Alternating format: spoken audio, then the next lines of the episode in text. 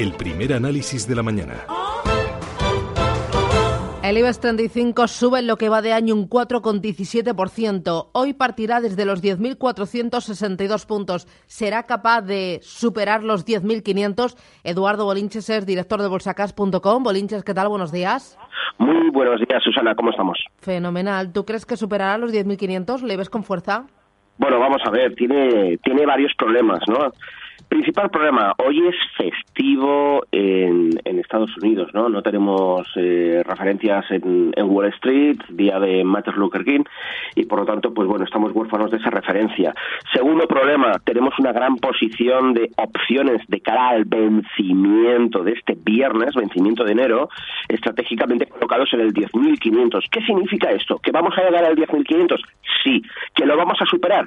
Es muy probable que lo superemos, pero mm, la duda está en si vamos a ver un 10.530, 10.535, es decir, justo un desliz por encima del 10.500, lo suficiente como para que sigan manteniendo el control estos inversores profesionales que tienen opciones vendidas de compra, que no se asusten, es decir, que no se vean obligados a cubrir comprando futuros.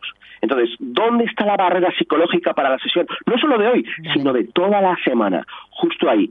Lo suficiente como para asustar a las posiciones estratégicamente colocadas en el 10.500. Desde el punto de vista técnico, el 10.500 es una gran resistencia a batir. Tenemos la referencia de la línea tendencial de muy largo plazo, que nace hace ni más ni menos que 10 años, en los eh, 16.040 puntos del IBEX 35. Entonces, si llegamos a asustarles, es decir, si vemos un IBEX en el 10.535, calculo yo, ahí sí que van a verse obligados a cubrir comprando futuros, porque claro, el vendedor de opciones de compra tiene riesgo ilimitado si el mercado efectivamente se va hacia arriba, tiene que cubrir posiciones. ¿Qué significa eso? Que yo calculo eso, que a partir del 10.535 van a comprar futuros como locos para cubrirse. Esto hará que el 10.600 se rompa al alza. Eh, yo creo que sí, y nos vayamos a la siguiente resistencia seria, los 10.750, uh.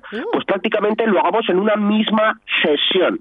Entonces la pregunta no es si vamos a romper el 10.500, la pregunta es si vamos a poder asustar, vamos a poder conseguir que se asusten esos inversores que se han colocado estratégicamente en el 10.500. Es decir, vamos a ver el IBEX por encima del 10.535.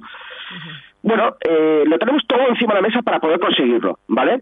Pero eh, está ahí, pues, esa referencia huérfana que tenemos de, Wall Street, tenemos esa fortaleza del euro que está haciendo algo de daño, eh, sobre todo al DAX, que no acaba de, de, arrancar. Pero bueno, hoy, hoy es un inicio de semana, Hoy el DAX también aparentemente arranca con fuerza y por lo tanto yo hasta el 10.530 lo veo. A partir de entonces tengo que contestarte con un signo de interrogante y por lo tanto te devuelvo la pregunta a ti, porque la respuesta correcta es no lo sé. Pero la mm. clave no está en el 10.500, sino está en que se asusten, en que tengan que ir a cubrir, ¿no? Esa es la, clave, no de hoy, sino de toda la semana, ¿de acuerdo? Es vencimiento y por lo tanto va a estar el tema muy eh, peleado, eh, la ruptura del 10.500. Bolinches, me interesa también el euro dólar. Hemos visto que el euro se ha apreciado de forma significativa en las últimas jornadas. Eh, nos dicen los analistas fundamentales que es por las actas del Banco Central Europeo que indican un endurecimiento en el mensaje sobre la normalización monetaria y también por esa alianza, ese acuerdo para formar gobierno entre Merkel y Schulz.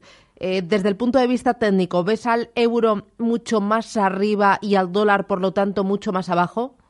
Sí, Sí, por, por varios motivos. Primero, desde el punto de vista técnico se ha marcado un nuevo máximo. El máximo anterior lo teníamos en septiembre del año pasado, en torno a 1,2050, y esto se ha roto. Se ha roto y se ha confirmado. Por lo tanto, falta el cierre de hoy, que, se, que volvamos a ver un cierre por encima del 1,20 y medio, ¿no? Pero lo veo relativamente fácil. Potencial de subida, por supuesto, yo calculo que vamos a ir a la zona de 1,26. ¿Por qué?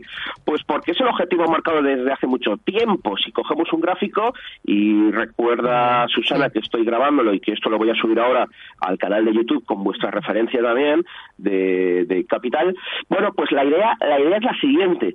Em, tenemos tenemos una pauta de máximos decrecientes desde el año 2007, 2008, perdón. Bueno, pues la secuencia de la línea recta que une esos máximos decrecientes pasa hoy por hoy por la zona de 1,2580, es decir, hacia ahí vamos y creo que irremediablemente. Otra cosa muy, muy distinta es lo que pase luego, ¿vale?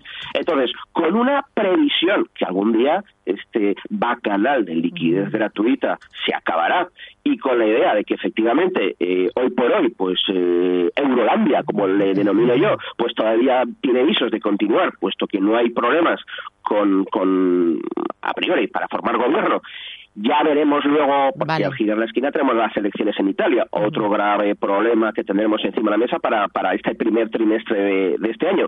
Con esas ideas, luego sí que vendrán los problemas.